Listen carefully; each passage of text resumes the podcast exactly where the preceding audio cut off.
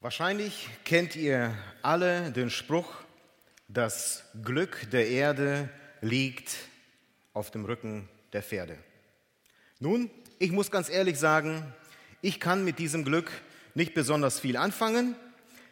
Ich habe da Respekt vor, so weit oben über der Erde auf Hoch zu Ross zu sitzen und wenn es sich dann noch bewegt, besser, ich sitze nicht drauf. Aber meine Enkelkinder, die werden diesem Spruch voll zustimmen, obwohl deren Glück, wenn ich ehrlich bin, noch auf dem Rücken eines Ponys liegt.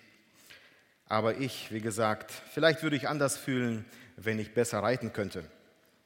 Aber wie hört sich für euch der folgende Spruch an?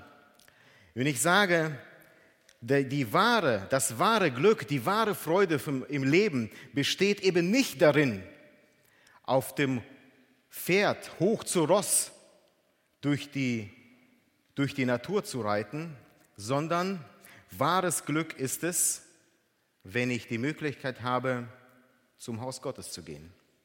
Mit anderen Worten, ihr seid heute glücklich, die ihr hier dabei seid im Haus Gottes.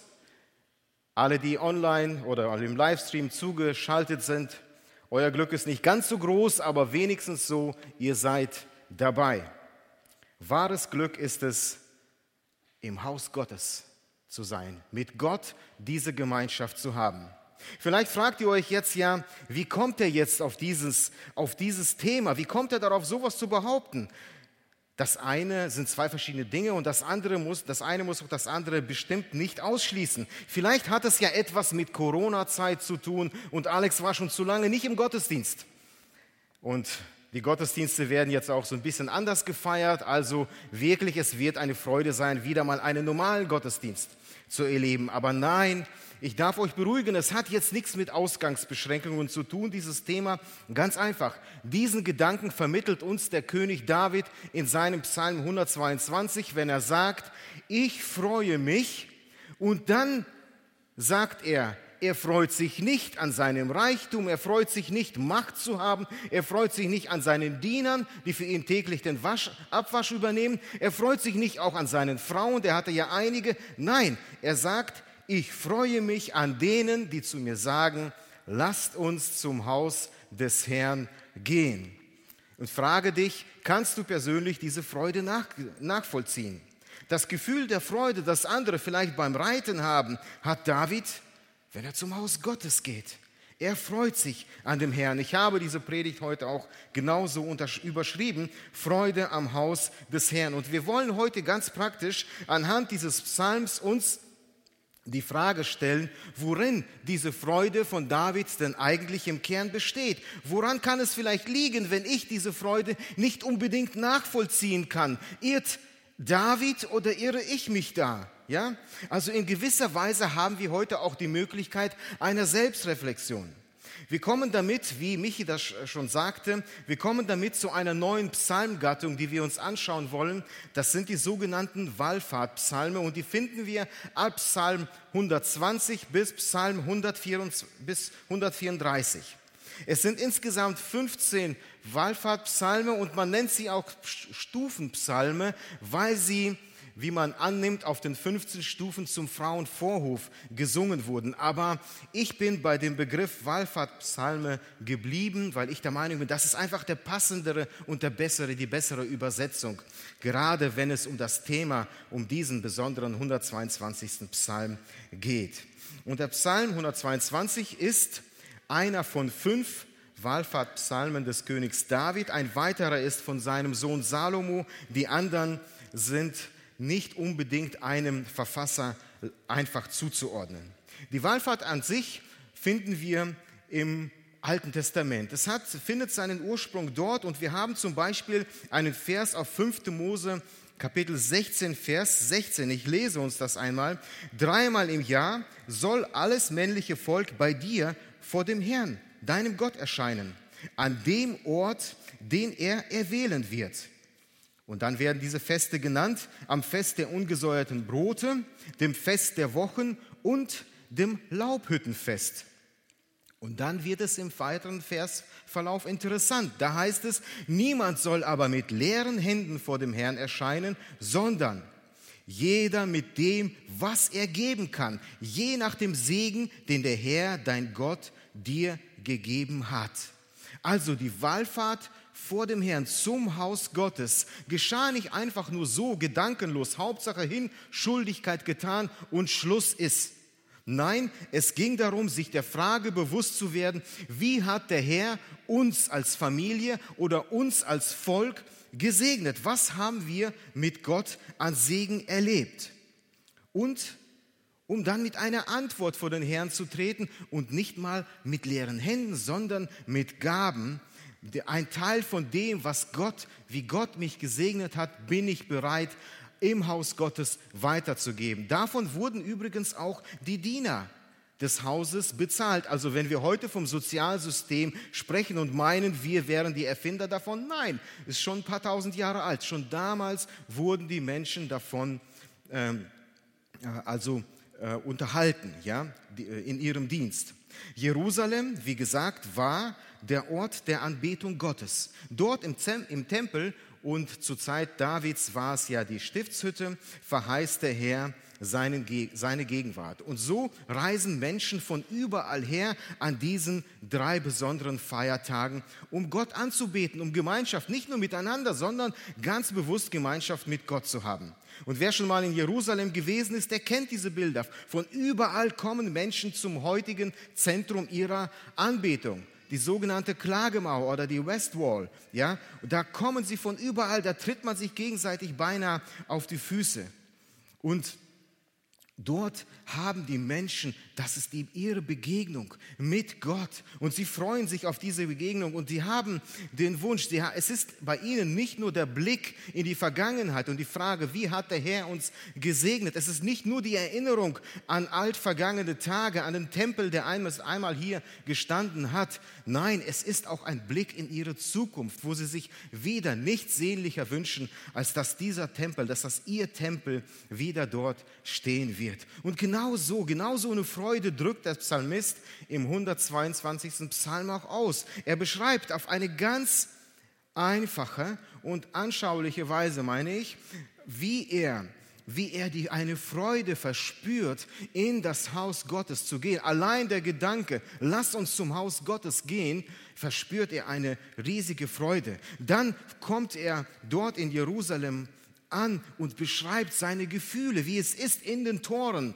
Jerusalems zu stehen und schließt am Ende mit einem Segen oder mit einer Verpflichtung, die er spürt für diese Stadt bzw. dieses Haus. Und ich möchte uns diesen Psalm einmal vorlesen in, in seiner Ganze. Psalm 122, ein Wallfahrtslied von David. Ich freue mich an denen, die zu mir sagen, lass uns zum Haus des Herrn gehen. Nun stehen unsere Füße in deinen Toren, Jerusalem. Jerusalem, du bist gebaut als eine festgefügte Stadt, wohin die Stämme hinaufziehen, die Stämme des Herrn, ein Zeugnis für Israel, um zu preisen den Namen des Herrn. Denn dort sind Throne zum Gericht aufgestellt, die Throne des Hauses David.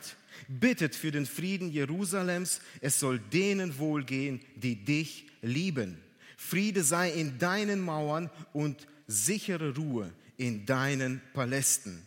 Um meiner Brüder und Freunde willen sage ich, Friede sei in dir. Um des Hauses des Herrn unseres Gottes willen will ich dein Bestes suchen. Ich habe diese Verse folgendermaßen aufgeteilt, damit ihr meinem, äh, meiner Struktur, Predigtstruktur folgen könnt.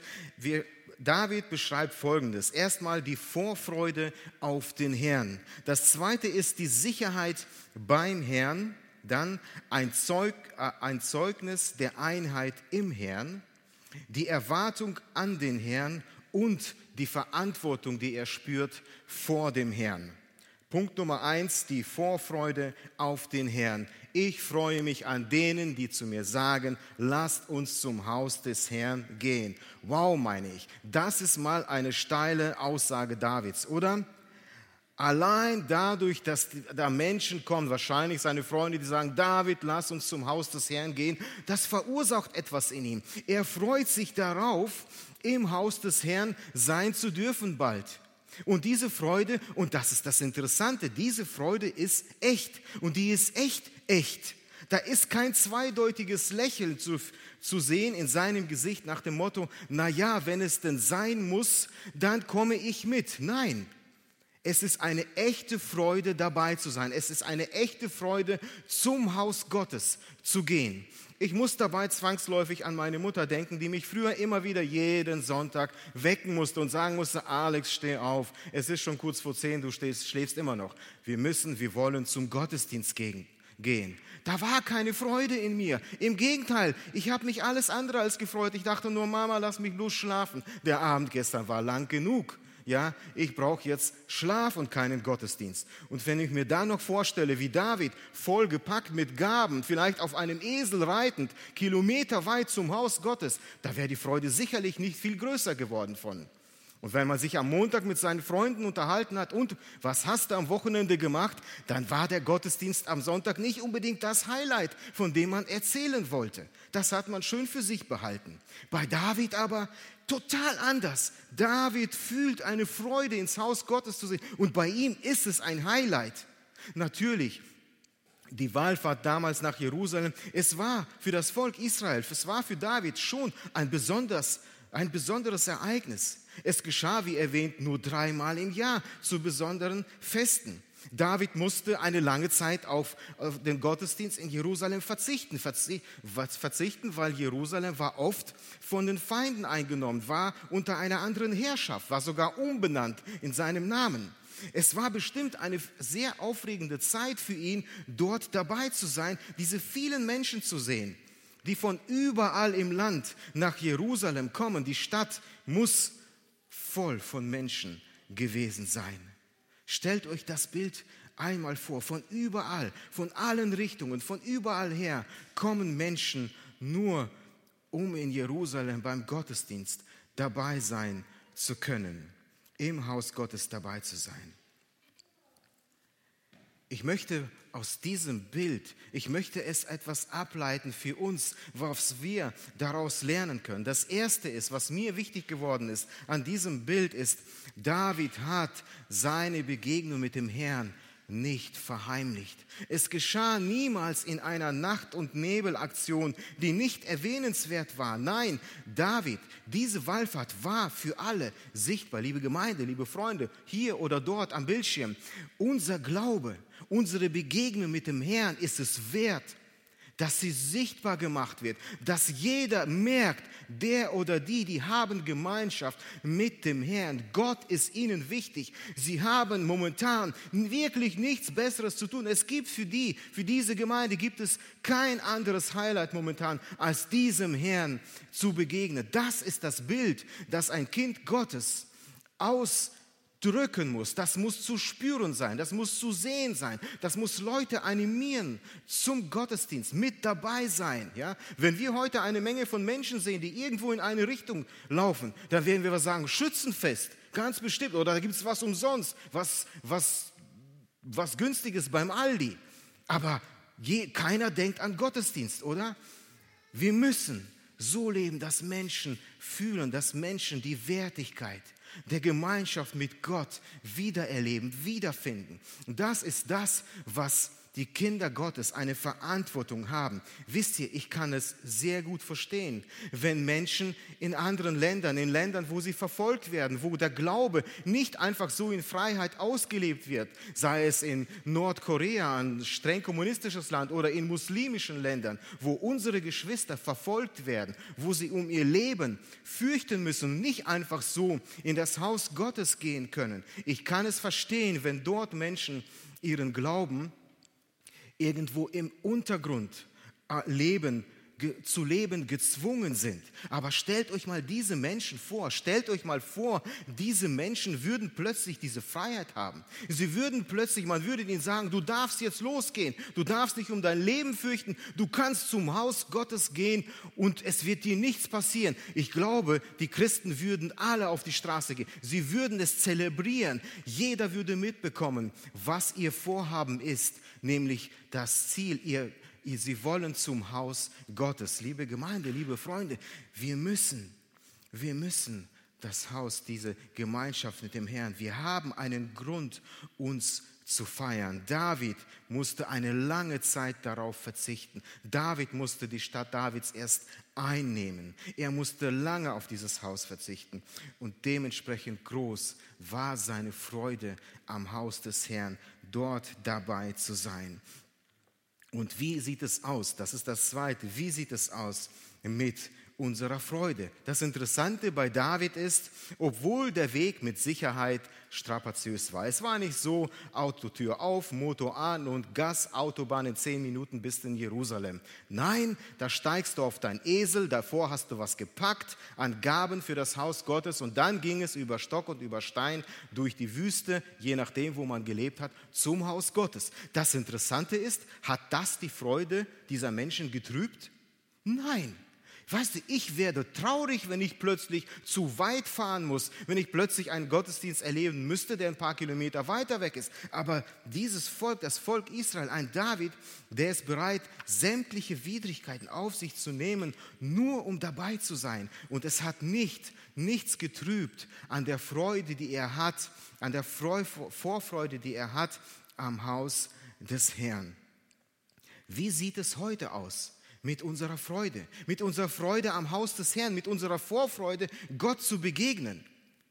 Wann hast du das letzte Mal dich wirklich gefreut am Haus Gottes? Könnt ihr euch noch erinnern an euer erstes Date da in der Ecke sehe ich ein paar, die können es ganz bestimmt. Ja, das erste Date. Wenn ich mich zurück erinnere, wow, das war heftig, das war richtig gewaltig. Das war für mich eine Vorfreude pur. Ich wollte nichts lieber als dieses Mädel, in das ich voll verknallt war, zu treffen. Und wisst ihr, was das Interessante ist? Ich habe mich nicht auf die Pommes weiß gefreut, die wir miteinander gegessen haben. Oder das, wo wir spazieren gegangen sind. Ich hasse spazieren bis heute. Mit ihr ist es was anderes, ja? Aber ich habe nicht, nicht diese Nebensächlichkeiten waren die Ur Ursache meiner Freude, sondern die Ursache meiner Freude war ein Mädel, das mittlerweile meine Frau ist. Und das Interessante ist, nach 26 Jahren Ehe fühle ich immer noch eine, eine Freude sie wiederzusehen. Da hat sich nichts verändert, ja? Nicht, weil sie so gut kochen kann oder die Wohnung so schön sauber, sondern weil ich mich einfach freue, sie wiederzusehen. Wovon, frage ich uns alle, frage ich euch, wovon ist unsere Freude am Herrn abhängig? Heute muss schon, wenn wir ehrlich sind, heute muss schon gewaltig viel passieren, dass ich mich auf Gott, dass ich mich auf einen Gottesdienst freuen kann. Heute denken sich manch eine Gemeinde, denken sich so vieles aus, um Menschen überhaupt wieder zurückzubekommen in ihre Kirchen. Heute muss ein Event stattfinden. Heute muss was Besonderes sein. Die, die Welt ist heute leider voll von Eventchristen, ja, die nur aufwachen oder aus dem U-Boot hochtauchen, ja, wenn ein Event stattfindet. Ansonsten taucht man wieder ab.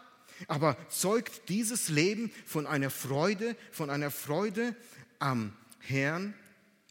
Die Freude bei David basierte nicht auf irgendwelchen Nebensächlichkeiten, auf irgendwelchen Events. Da, da, da war was los in der Stadt. Davids Freude hat einen anderen Fokus. Das Zentrum seiner Freude ist der Herr, ist die Anbetung Gottes. Er freute sich auf diesen Gott. Er freute sich, diesem Gott zu begegnen. Er freute sich darauf, zu diesem Gott zu beten, ihm Danke zu sagen für die Segnungen, die Gott ihm, mit denen er ihn reich beschenkt hat, die ganzen letzten Monate oder Jahre. Er freute sich auch darauf, etwas von dem, was Gott ihm ohnehin nur geschenkt hat, weiterzugeben, an Gott zurückzugeben oder im Tempel weiterzugeben. Ja? Wisst ihr, ich muss an das, an das Beispiel denken aus diesem Buch von David Platt, ohne Kompromisse. Da beschreibt der Pastor, wie er einen Tag in der Woche einrichtet, in dem man in dieser Gemeinde nur eine einzige Sache anbietet. Die Gemeinde kommt zusammen nur, um die Bibel zu lesen. Und da, wo er erwartet hat, leere Bänke vorzufinden, da findet er keinen freien Platz mehr. Die Gemeinde ist voll. Die Menschen kommen nur aus einem einzigen Grund. Sie wollen die Bibel lesen. Sie wollen sich mit Gott beschäftigen. Sie wollen Gott begegnen, was durch sein Wort geschieht. Ja? Er ist Zentrum. Sie wollen in erster Linie nicht irgendein Event. Sie wollen ihn, Gott ist das Event. Was ist das Event, warum du heute hier bist? Bist du heute hier, um Gott zu erleben oder bist du hier, um den Alex zu sehen, wie er ein bisschen zu laut predigt? Ja? Ich hoffe, dass dein Event Gott ist. Freust du dich auf Gott? Freust du dich auf sein Wort? Ist unsere Gemeinde ausgebucht an einem Mittwoch, wo es nur darum geht, die Bibel zu lesen und zu beten? Wir brauchen ja nicht mal Tickets in dieser Corona-Zeit, um um ein paar Leute hier reinzukriegen. Wir kommen ganz einfach nicht. Frage dich, ist das normal? Zeugt das wirklich von einer Freude auf den Herrn? Alles andere, aber nicht das. Ich glaube, da muss es in unsere Köpfen früher oder später einmal Klick machen. Ich wünsche uns, dass wir mal erleben, was es bedeutet, sich an Gott wirklich tiefgehend zu freuen wo ich nichts lieber will, sogar nicht meine Frau in erster Linie sehen, sondern Gott zu treffen. Das, wenn du das erlebst, dann weißt du, was es bedeutet, dich an Gott zu freuen. Und ich wünsche uns, ich wünsche jedem von euch, hier oder zu Hause, dass ihr diese Freude einmal im Leben erlebt. Und wenn das passiert, ich garantiere dir, du willst diese Freude nie wieder missen. Du weißt von dem Augenblick an, warum du Kind Gottes bist, warum du kommst und wem du begegnen möchtest. Wenn du heute gefragt wirst, weißt du, was Freude am Herrn ist? Was ist die Freude in deinem, in eurem Glaubensleben? Warum kommst du zum Gottesdienst? Was wäre deine ehrliche Antwort? Hand aufs Herz. Was würdest du sagen vor Gott? Welche Antwort würdest du geben? Und weißt du, wenn deine Antwort nicht die Freude am Herrn ist, wisst ihr, was das Gute ist? Dieser Text geht weiter.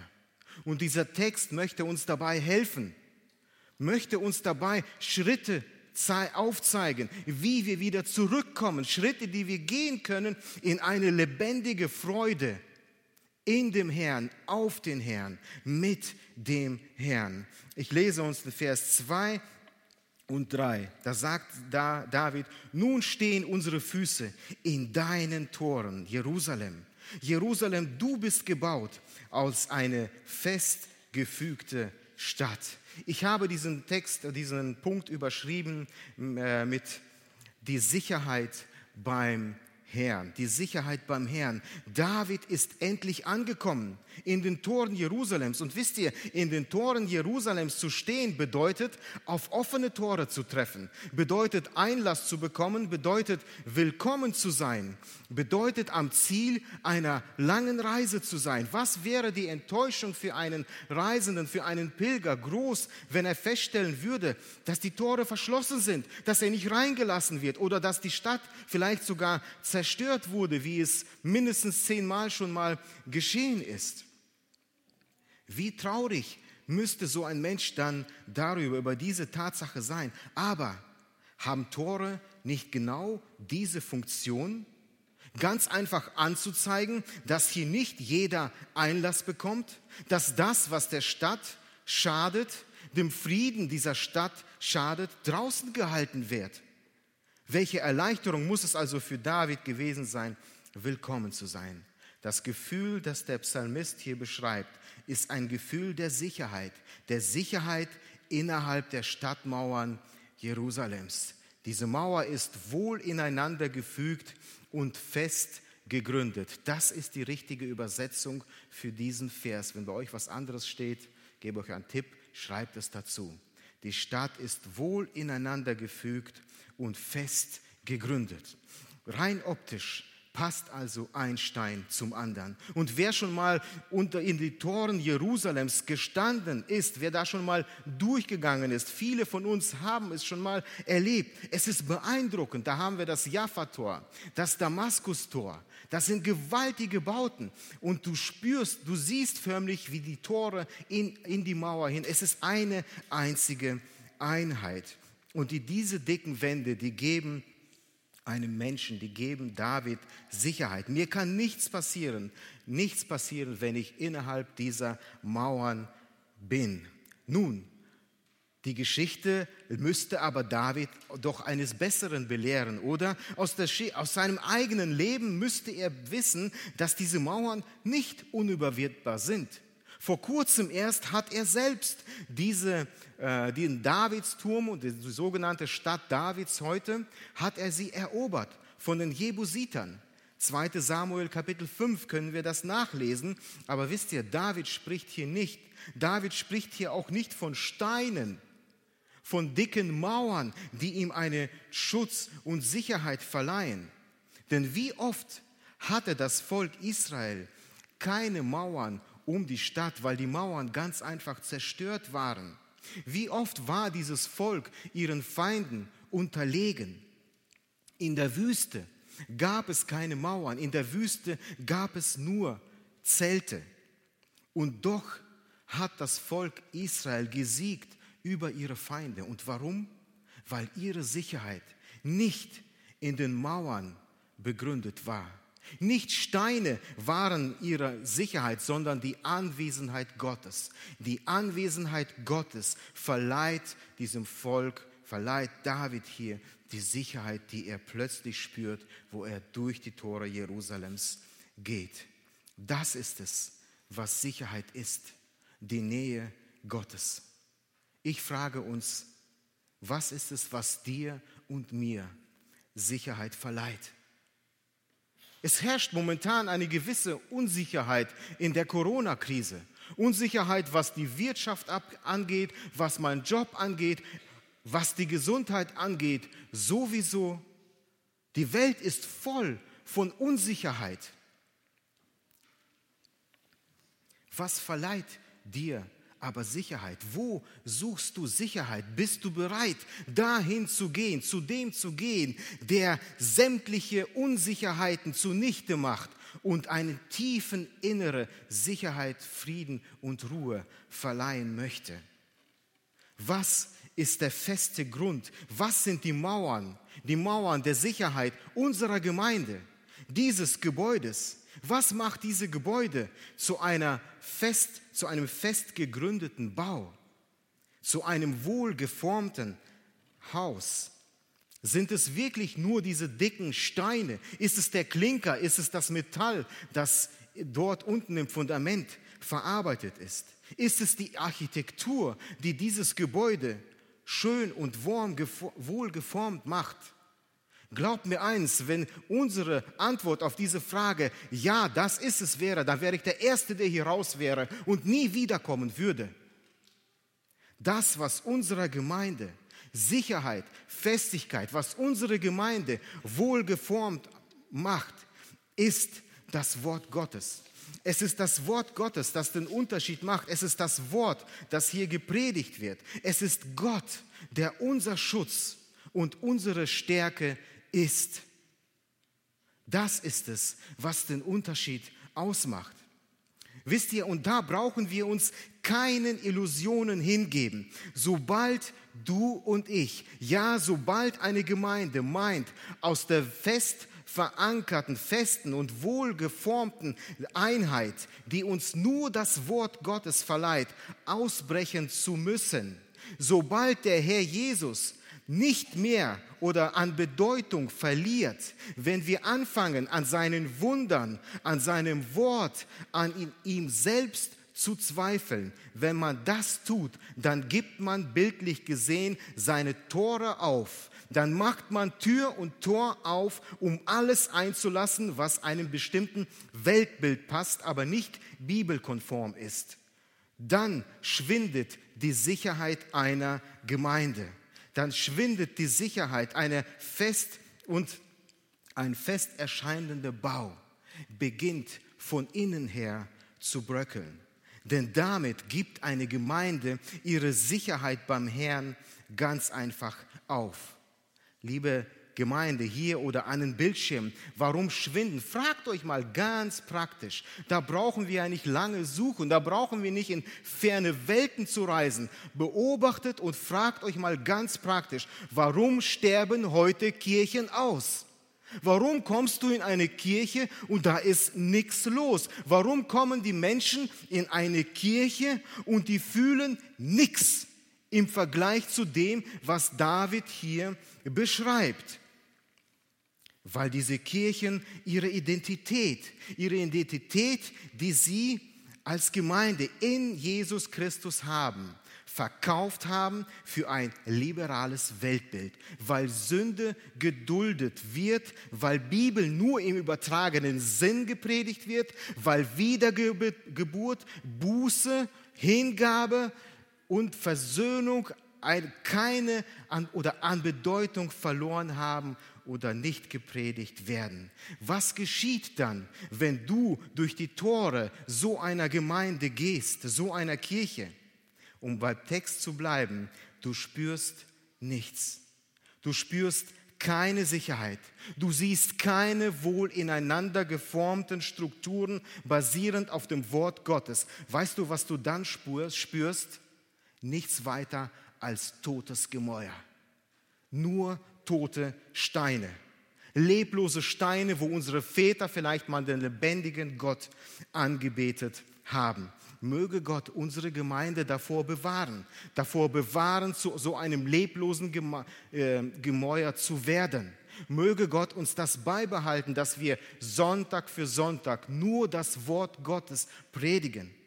Und wir haben eine Verantwortung als Gemeinde, wir haben eine Verantwortung als Leitung und wir werden es auch so leben, Möge Gott uns dabei helfen. Der Herr ist und bleibt unsere Zukunft und Stärke. Wir bleiben in Gott. Amen.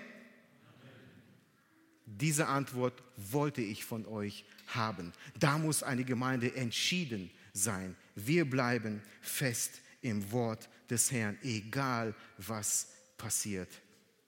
Ihr habt es gesehen, wie der Gemeinde äh, von Olaf Latzel, wie was passiert, wenn ein Mensch das Wort Gottes predigt? Es wird angefeindet, es wird vor Gericht gegangen, es wird dagegen gewettert, weil Menschen haben die Welt lieb. Menschen möchten nicht mit der Sünde konfrontiert werden. Und wir werden das als Gemeinde nicht aufgeben, am Wort festzuhalten. Ich hoffe, dass Gott uns da einfach, ich bin mir sicher, Gott wird uns da durchtragen, uns stärken darin. David, ich gehe zum nächsten Punkt und David geht nahtlos auch in den nächsten Grund und beschreibt den nächsten Grund seiner Freude uns allen. Ja, in Vers 4 steht, wohin die Stämme hinaufziehen, die Stämme des Herrn, ein Zeugnis für Israel zu preisen den Namen des Herrn. Das Haus Gottes ist, ich habe das so überschrieben, ein Zeugnis der Einheit des Herrn. Und Einheit im Herrn kann nur der Herr selbst schenken. Ich habe mal gegoogelt, wie viele Vereine wir in Deutschland haben. Also vor zwei Jahren gab es, ich meine, 600.000 Vereine, ja, nur in Deutschland. Ich habe nagelt mich bitte nicht auf der Zahl. Furchtbar viele. Da geht es von Autovereine wie der ADAC bis hin zum Sensenverein, ja, wo die Menschen in der Natur gehen und mit der Sense das, äh, das Gras mähen. Ja, äh, haben Freude daran. Ne? Es gibt viele Vereine in Deutschland. Ja? Und diese Vereine sind aber alle unterschiedlich. Jeder geht seinen Weg, jeder kümmert sich um sich. Wir leben in einer Zeit der Individualität. Mich interessiert eigentlich nicht, wie es dem anderen geht, was der andere tut, wie es da hinten aussieht. Ja, ich kümmere mich hauptsächlich nur um mich. Das Interessante ist, wenn das Volk Gottes Richtung Israel zum Haus des Herrn gereist ist, ja, gepilgert ist, dann war Einheit im Herrn Teil dieser Reise. Gott erwartet von ihnen, dass sie, ähm, dass sie einig sind. Wisst ihr, wenn ich in die Geschichte des Volkes schaue, dann muss ich sagen, Herr, oder ich bin geneigt zu sagen, Herr, irgendwie habe ich das Gefühl, du hast hier nicht ganz zu Ende gedacht. Ja? Weil im Alten Testament, da sehe ich doch, dieses Volk ist so unterschiedlich, die haben sogar gegeneinander Kriege geführt. Ja? Nord- und Südreich waren geteilt und die waren sich nicht immer so richtig grün in ihrer Geschichte. Ja?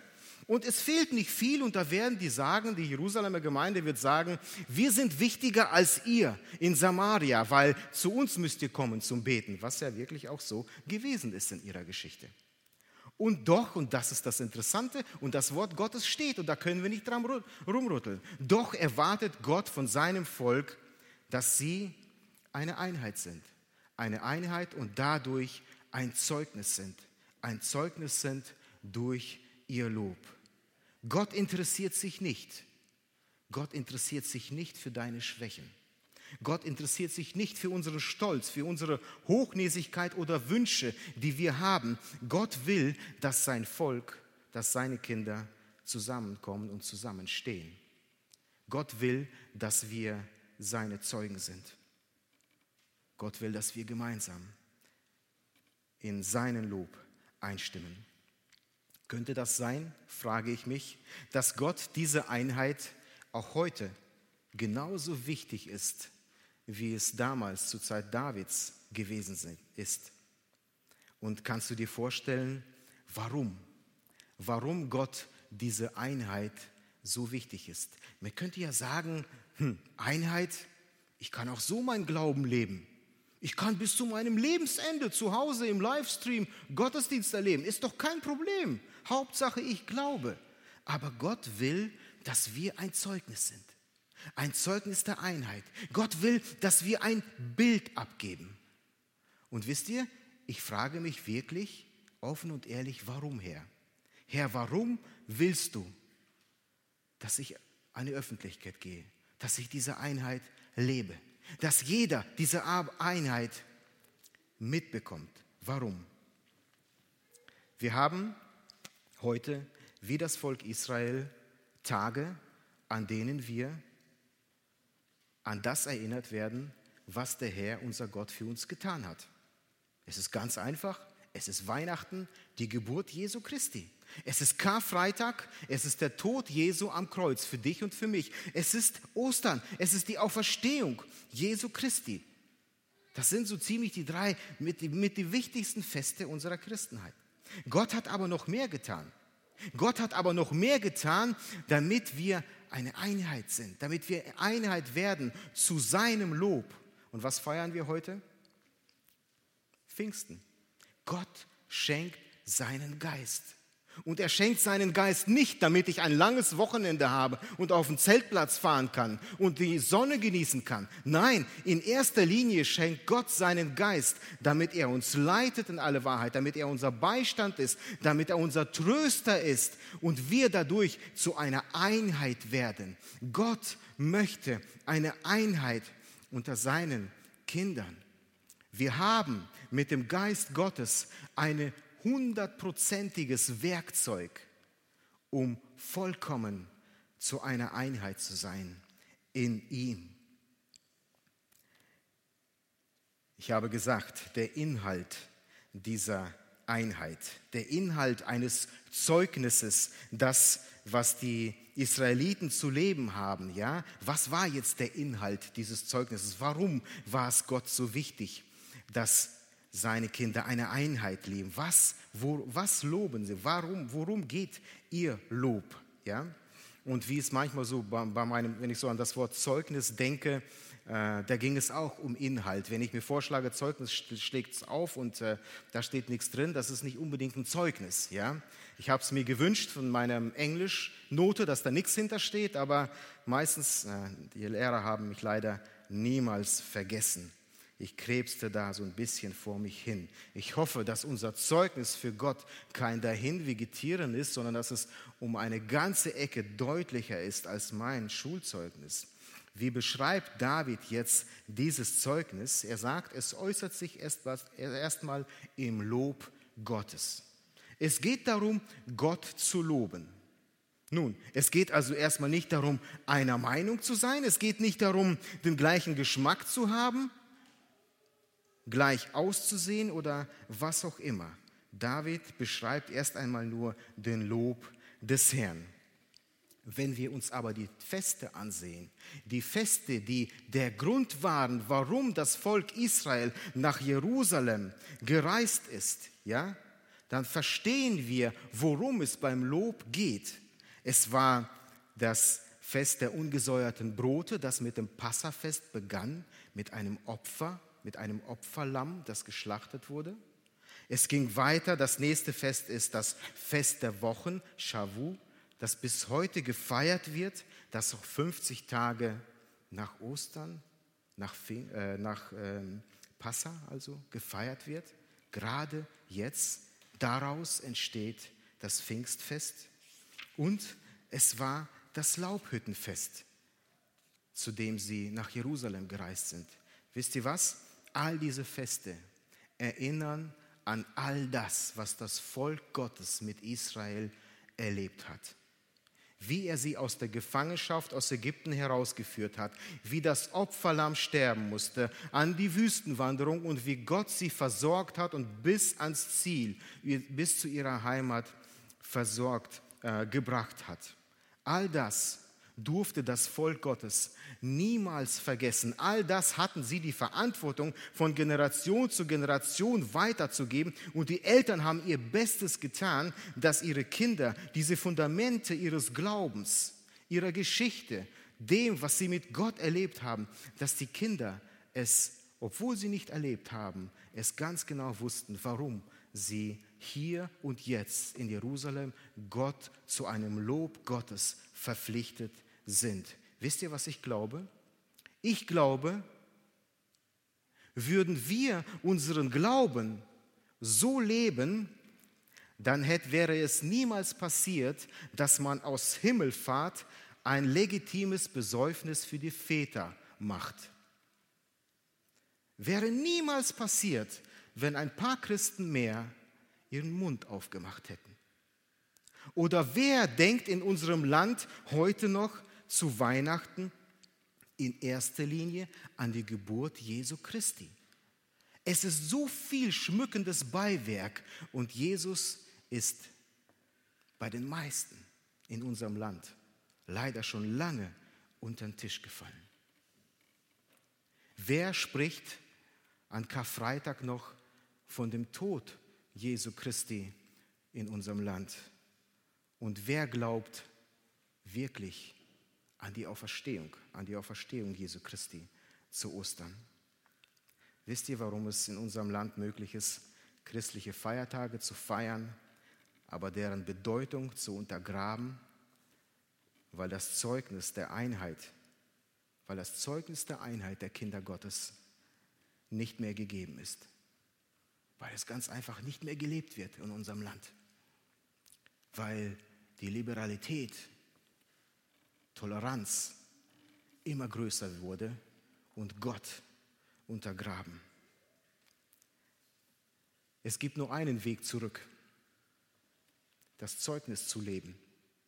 Es gibt nur einen Weg zurück zu verstehen, wo, warum wir Gott zu loben haben, worum es geht, wenn ich ins Gebet gehe, worum es geht, wenn ich über Gott nachdenke, wenn ich Zeugnis von ihm ablege mit meinem Leben. Die Welt muss verstehen, dass Jesus Christus, der Sohn Gottes, auf diese Erde gekommen ist. Die Welt muss verstehen, dass er am Kreuz von Golgatha für deine und meinen Dreck, den wir verzapft haben, sterben musste, dass einer leiden musste unter bestialischen Umständen, sterben musste, nur weil ich meinen Kopf durchsetzen will und so leben möchte, wie ich gerade lustig bist, bin. Der Sohn Gottes bezahlt für diese meine Lebensweise. Es wird Zeit, dass wir die Menschen daran zu erinnern haben, dass wir in Deutschland Buße und Vergebung, dass wir eine Erweckung brauchen, nicht nur in Espelkamp, in unserem ganzen Land. Und es wird Zeit, dass Menschen daran erinnert werden, dass es nur einen einzigen Weg keine Ahnung, wo ihr alles sitzt. Lasst euch das gesagt sein. Es gibt nur einen einzigen Weg zum Vater und das ist Jesus Christus, der am Kreuz von Golgatha für uns gestorben ist. Und wenn dir irgendeiner etwas anderes erzählt, sieh zu, dass du Land gewinnst. Der lügt. Es gibt nur einen Weg zum Vater. Das ist der Herr Jesus Christus. Und der Weg zum Vater ist die Vergebung meiner Sünden und die kann ich mir nicht verdienen. Es ist Gnade. Und das ist das Wunderbare. Es wird uns so viel vorgegaukelt. Wir müssen uns das Heil verdienen. Ich muss gut leben. Ich muss, darf hier keine Fehler, hier und da keine Fehler.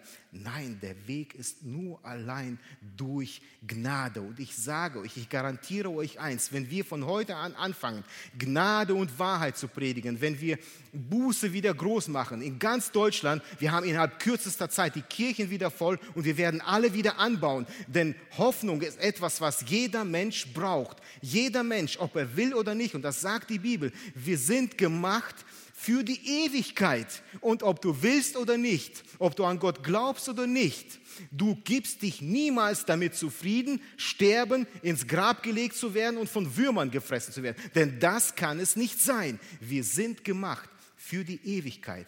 Wir sind gemacht dafür, eine Hoffnung zu suchen. Wir brauchen, jeder Mensch braucht Hoffnung. Und diese Hoffnung gibt es nur in Jesus Christus. Und wir, wir Kinder Gottes anfangen, diese Hoffnung wieder groß zu machen, dann werden die Häuser, wo jetzt schon Diskus eingerichtet werden, die werden wieder zu Gotteshäusern, wo der lebendige Gott angebetet wird. Und das ist mein Wunsch, dass das in unserem Land, ja Herr, lass, wie war das Lied, lass Feuer fallen. Ja, möge Gott das wirklich in unserem Land tun. Kerl, ich habe das Gefühl, es wird eng in unserem Land. Vielleicht haben wir wirklich noch eine Chance. Vielleicht haben wir noch diese Chance, wenn wir heute auf die Knie gehen und Gott lässt wirklich noch einmal Gnade walten und lässt noch mal das Feuer des Glaubens für Deutschland einmal noch mal herabkommen. Möge Gott gnädig sein unserem Land und unsere Pastoren und Diener aufwachen lassen. Ich komme zum nächsten Punkt. Ich habe ihn genannt. David kommt nicht nur, um einen Gottesdienst zu erleben, nicht nur um zu loben. David kommt mit einer Erwartung an den Herrn. David kommt mit einer Erwartung. Mir ist dabei der Vers 5 wichtig geworden. Er ist mir aufgefallen. Ich habe mich gefragt, wie passt er hier rein? Da steht, denn dort in Jerusalem sind Throne zum Gericht aufgestellt, die Throne des Hauses David. Ich finde es interessant, dass Davids Freude hier scheinbar in den Thronen des Gerichts begründet ist. Ja? Ich muss ganz ehrlich sagen, wenn ich vor Gericht eingeladen werden würde, einmal war ich es, viele, viele Jahre her, ich habe mich nicht unbedingt gefreut, dass da ein Gericht stattfindet und wo ich, auch wenn man nur aussagt, irgendwie mulmiges Gefühl. David aber freut sich, dass dort Throne des Gerichts aufgestellt sind. Viele von euch werden, ich komme gleich zu der Antwort, aber viele von euch werden da bei diesem Vers mit Sicherheit an die Offenbarung denken, ja? wo ein ähnliches Bild beschrieben wird, wo auch Throne des Gerichts aufgestellt werden. Offenbarung Kapitel 20, Vers 4 steht, und ich sah Throne, und sie setzten sich darauf, und das Gericht wurde ihnen übergeben. Oder im elften Vers, und ich sah einen großen weißen Thron. Und der, der darauf saß, vor seinem Angesicht floh die ganze Erde und der Himmel. Und die Toten und die Lebendigen wurden gerichtet gemäß ihren Werken. Wisst ihr was? Ich bin mir sicher, als David diesen Vers geschrieben hat, hat er nicht nur in seine Gegenwart gesprochen. Ich bin mir sicher, er hat auch, Gott hat ihm diese Sicht auch für die Zukunft gegeben. Aber auch für seine Gegenwart hatte diese Aussage Kraft und die Menschen haben verstanden, worum es da geht.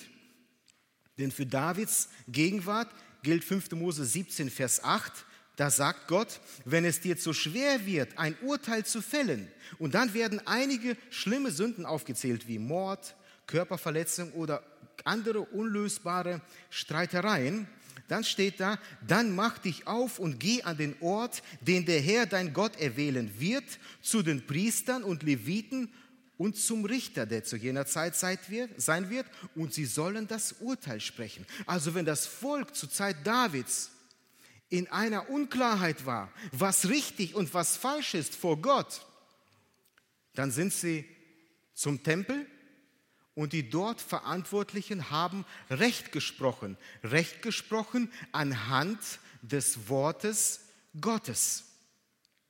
Wir haben also einen Vers, der sowohl in Davids Gegenwart spricht, als auch weit in die Zukunft der Offenbarung, aber wir haben auch eine Parallelstelle in unserer Zeit im Neuen Testament und da danke ich einem Bruder, der mich darauf hingewiesen hat, mir diesen Vers wieder in Erinnerung gerufen hat, steht in 1 Timotheus Kapitel 3, Vers 16, damit du aber weißt, wie man wandeln soll im Haus Gottes, welches die Gemeinde des lebendigen Gottes ist, der Pfeiler und die Grundfeste der Wahrheit.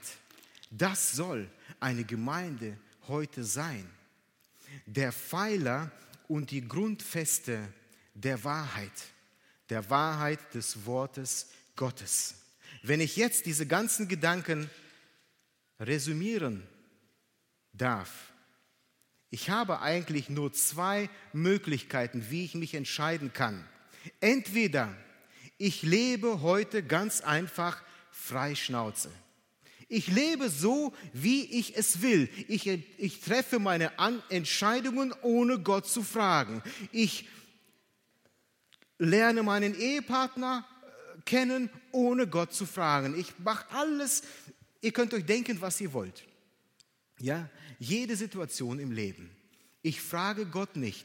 Ich habe die Freiheit dazu als Mensch. Gott gibt mir diese Freiheit in seinem Wort. Gott möchte niemanden in diesem Sinne zwingen, sich anders zu entscheiden. Du kannst dich so entscheiden, aber dann musst du damit rechnen, dass Offenbarung Kapitel 20 für dich persönlich in Kraft tritt und du eines Tages vor dem weißen Thron Gottes gerichtet wirst. Da wird es aber zu spät sein.